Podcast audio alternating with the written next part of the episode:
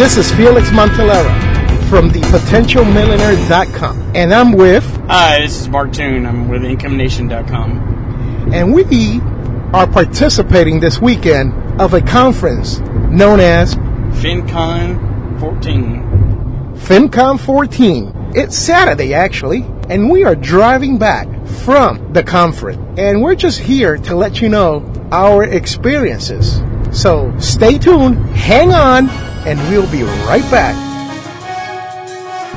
we have no commercials, ladies and gentlemen. We are in a vehicle. We are driving back. So if you hear a little bit of noise, uh, what sounds like a little bit of air coming through, it's not air. It's just rubber meeting the pavement. So, Mark, you had the Pro Pass, right? I did. This is the first year that FinCon offered the Pro Pass, and what it was supposed to be was you come a day early and you get access to certain speakers. You get access to uh, companies. Companies are able to sponsor with you.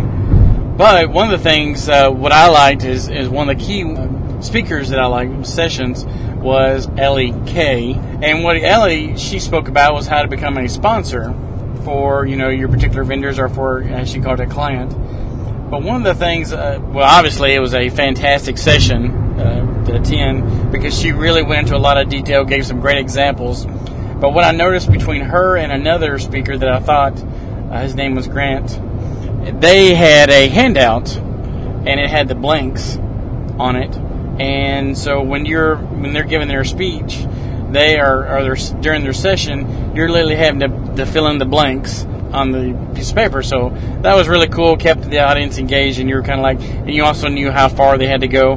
But now I also have those as takeaways because we went to some other sessions and so forth and didn't have those, and, and so I don't have a whole lot of notes from those sessions. But now those those two sessions I really have a lot from. So, Mark, you do some meetups yourself, right? I do. I started this past year uh, on Meetup.com. I went out there and overtook. Uh, there was a meetup that I was belonging to, and it dropped off, and I picked it up. And so we had about 90 members when I first started it in January, and my first meetup was in February, and now here it is September, and I've got over 200 in the meetup group. So we have about 35, up to 35, usually around around that showing up for meetup. So it's really good this takeaway that you're talking about in FinCon 14, is that something that you will consider implementing in your talks?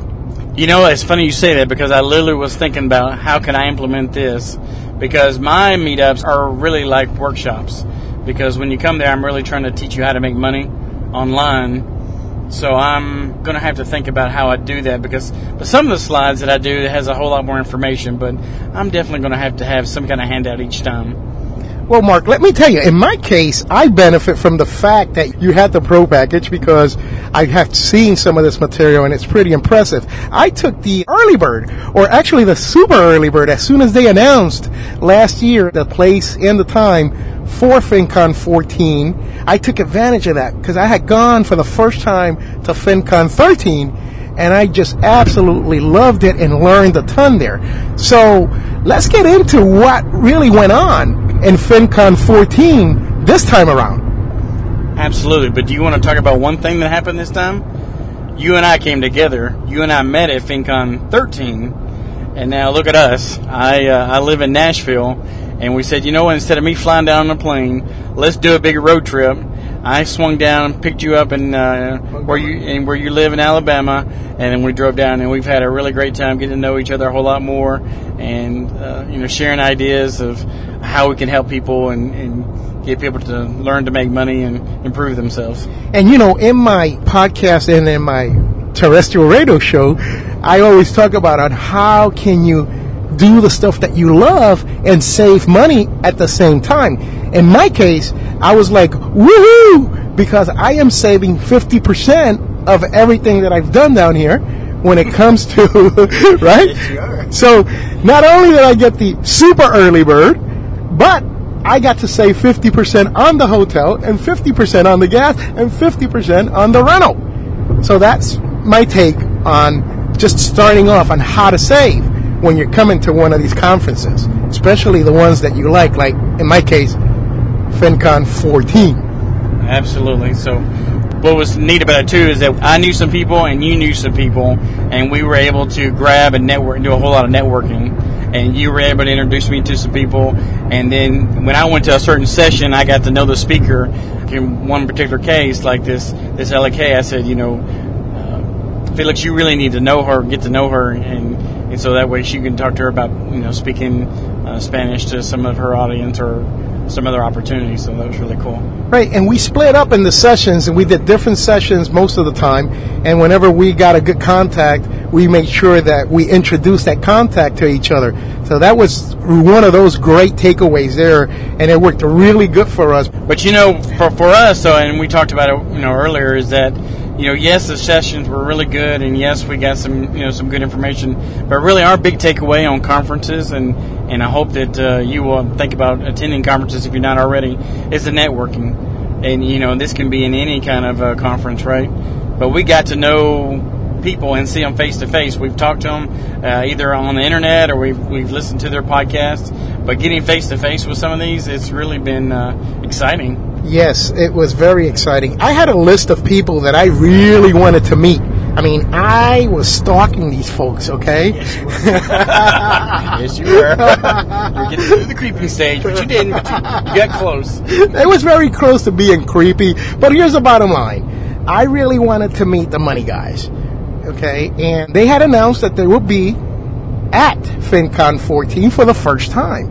And I figured, what's the best place to just go meet these two guys, Brian Preston and Bo Hanson, and just pick their brains and talk to them and just share a little bit with them. I had a blast. I listened to many, many podcasts of many of the people that were there. And I just wanted an opportunity to reach out and say hi and say, hey, I'm Felix from the Potential Millionaire, and I am here just to say hi. Yeah, there there was uh, some keynote speakers that I really wanted to get to meet, and one of those in particular was Jeff Goins. He has really come on the scene in the past uh, year and a half, eighteen months, and ironically, he lives just outside of Nashville, near where I live, and I've really been wanting to get to meet him, but it's been really hard to get in touch with him because he's a pretty busy guy these days. But because of the conference and he was keynote had a, one of the keynote speakers, it was really easy to get to see him. And so, because of the meetups that we do in Nashville, I asked him if he'd like to come to one of the meetups and even speak, and so he agreed to that. So that was really cool. Yeah, and I spoke to Jeff. I found out by listening to his talk, to his keynote, that he is a bilingual in the sense where he speaks Spanish. So that was not only a surprise, but a very pleasant surprise because I got the opportunity to ask him if he would actually do an interview with me in Spanish, and he agreed to it. So that's going to come out soon, hopefully, when we get there. Yeah, and if you don't know Jeff Goins, he does uh, tribewriters.com, or you can go to goinswriter.com. That's G O I N S writers.com. And I'm telling you, when I found out that he spoke Spanish, I started. Seven years. Yeah, he took seven years, right? Seven years, yeah. And he lived in a foreign country. Yep. He was a great guy. All these people are great people in FinCon. I mean, everybody's willing to share and willing to help you out. And that's one of the things. If if you don't know a little bit about me, my stick is basically I do terrestrial radio, and I do it in Spanish. I am syndicated in four stations within the state of Alabama, which is pretty cool. And I do take my show and put it as a podcast called Potencial Millonario in Spanish. And it is listened to in 78 countries where I get downloads from every single week. It is growing every week immensely. Well, now we want to talk about what is FinCon. I mean, we're excited about going to FinCon. We meet up in FinCon. We get in a car to go to FinCon, and we even share room at FinCon. So, Mark, let's talk about FinCon itself. Yeah, absolutely. It's a conference for financial bloggers. So we go there and we're talking about personal finance, talking about investment situations, dealing with how to get out of debt. So they're there to help each other. It's a bloggers and the peers of bloggers trying to get together to help each other and explain things of uh, how to help you to get out of debt or to you know improve your investments or whatever it may be. FinCon 14 took place during the weekend of September 17 through September 20th. And it was hosted in the city of New Orleans. And let me tell you, if there's a place to have a conference, New Orleans is the place. Uh, we had a great time on uh, one of our nights when we had to go out there and test some of the uh, the local uh, bars there and listen to some good blues music. And we had the opportunity to go over in a group, and this was pretty awesome. We were led by a New Orleans marching band towards Ignite they're all over the United States, or I know they maybe even all over the world. I know they do these sessions where you get uh, 15 minutes, you got to put up 15 slides, and they go through every 15 seconds or something. I mean, it's really quick. So you have 15 seconds on each slide, and you're going through it really quick. It's about anything. One guy was traveling around the world and he was talking about his experiences. Another lady was talking about her experiences with children and so forth. But uh, it was pretty, pretty interesting. That guy talking about his experiences when he traveled around the world was Jason from Phroogal. Jason and I stay in contact a lot, and it was really cool watching him up there explaining what he had done after he decided to leave his job. And it took 15 slides, and he was done, over with. There were about another eight other sessions of that, and it was a lot of fun just watching these people go through this. So it's like a mini, I don't want to say a TED talk, but it's, it's in that nature where slides are going by, people are talking, and they have a limited time. So that's the Ignite portion of it. And it's not held in the same hotel. So what they do is they'll walk somewhere or take you somewhere to some local joint, like a bar or something like that. And that's what this was. It was very interesting, and it's one of those nights that you just don't forget. Yep, absolutely. Now, I want to talk about a keynote speaker by the name of Chris Ducker. And Chris actually lives in the Philippines, but what he's managed to do there is create a company, a corporation, where he supplies with something called virtual assistants. Mark, can you elaborate on this virtual assistant issue? Have you ever used it? And well, talk to me. I haven't used it yet, but I am getting ready to use it. Uh, Chris Ducker has a program. They're not employees of Chris, right? But he has a service to where he will get three people lined up for you. Chris is from England, but he met his wife and now he lives in the Philippines. And he's got a company, does other things, but he's got like 200 employees himself. But what Chris does a fantastic job about, though, is he helps you find virtual assistants that can help you.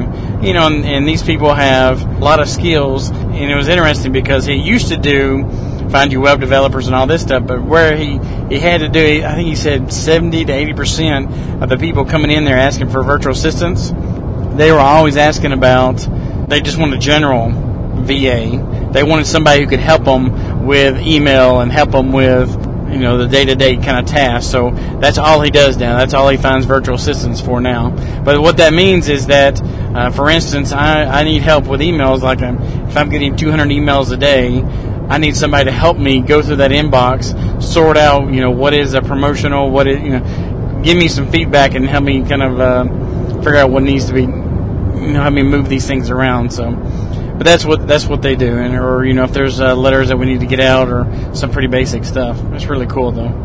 Well, if you want to see some of Chris Ducker's keynote talk, go to livestream.com and do a search under hashtag FinCon14. I placed that up while we were there. I streamed it live but I did not stream the entire talk. Well, one of the things though on Chris's, if you don't get to see it, but you know, one of the things that Chris was talking about is all about your brand.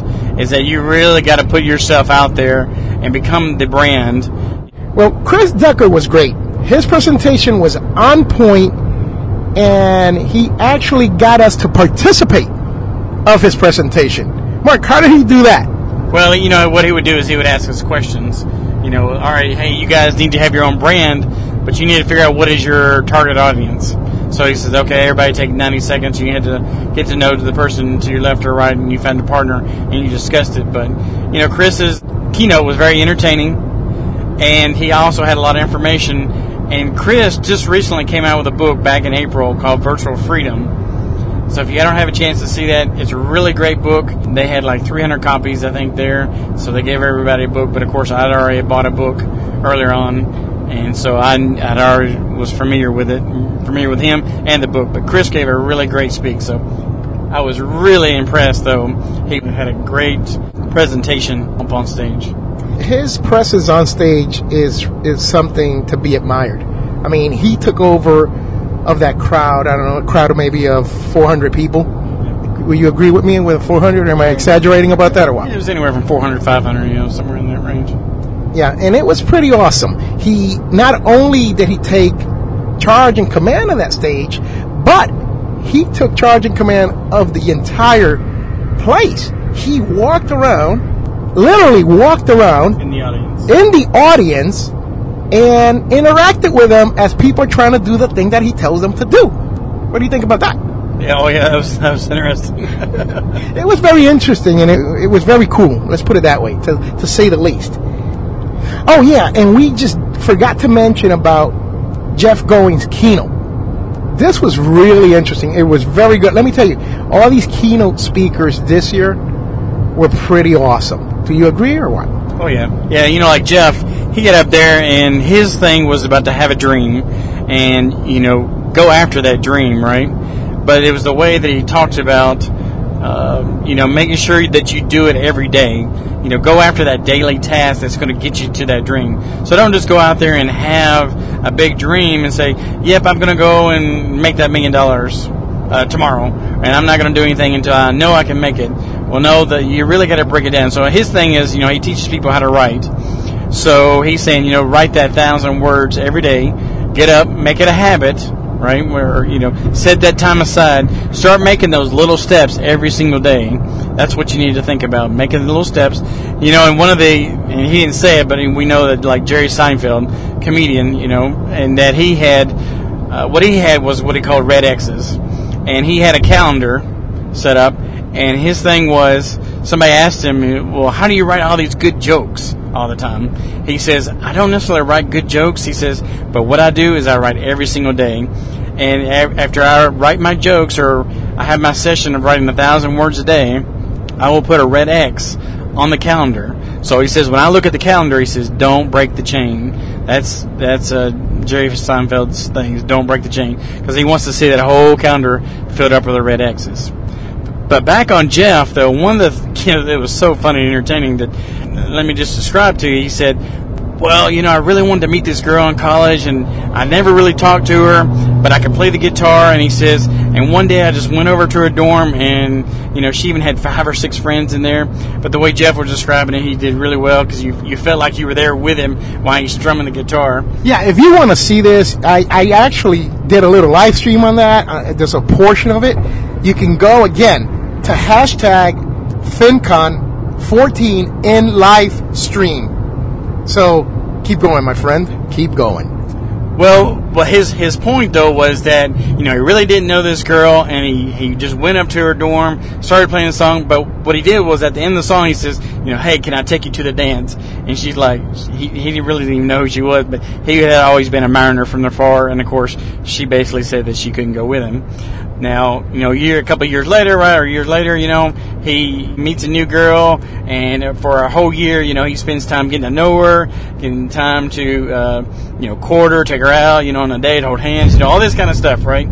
Well, and then one morning he gets up at five o'clock in the morning uh, you know, that's Jeff, right? And he gets up at 5 o'clock in the morning, takes his guitar, and he calls uh, this girlfriend up and he says, Hey, you know, I'm coming over to your place, and it's 5 o'clock in the morning. She's like, You're doing what? And he brings her out into the lawn uh, or yard or park or wherever they were, and he wrote this girl a song as well. He'd written the other girl a song, and yeah, he, he, wrote this song. He wrote another song. Then he wrote another song. So then he gets out there and he strums it for her, but at the end of the song, he asks her, Will, will she marry him? And his whole point was, is that you know, to chase that dream that you're you're having or where you want to go, don't sit there and think that you can just do it overnight. He says you, are going to have to put the effort into it. Just like he got to know this girl the second time, which obviously became his his wife, and that's what he's trying to say is that you, know, you got to go after go after that dream. You got to put time into it. That's right. He did marry that one, didn't he? Yeah. Yes, he did. Ashley. Ashley. Yep, He married Ashley. So there you have it, ladies and gentlemen. Two keynote speakers at FinCon, and we're very fond of her, actually. So we are hoping that you that are listening to us, you come out and meet us. Yeah, you can come by my webpage, which is thepotentialmillionaire.com, or in español, potencialmillonario.com. Or you can go by Mark's page. Uh, and I'm at uh, incomenation.com. And if you just so happen to be in the Nashville area, I do a meetup once a month. It's free. It's uh, totally informational only. And you can actually go, there's a domain pointer.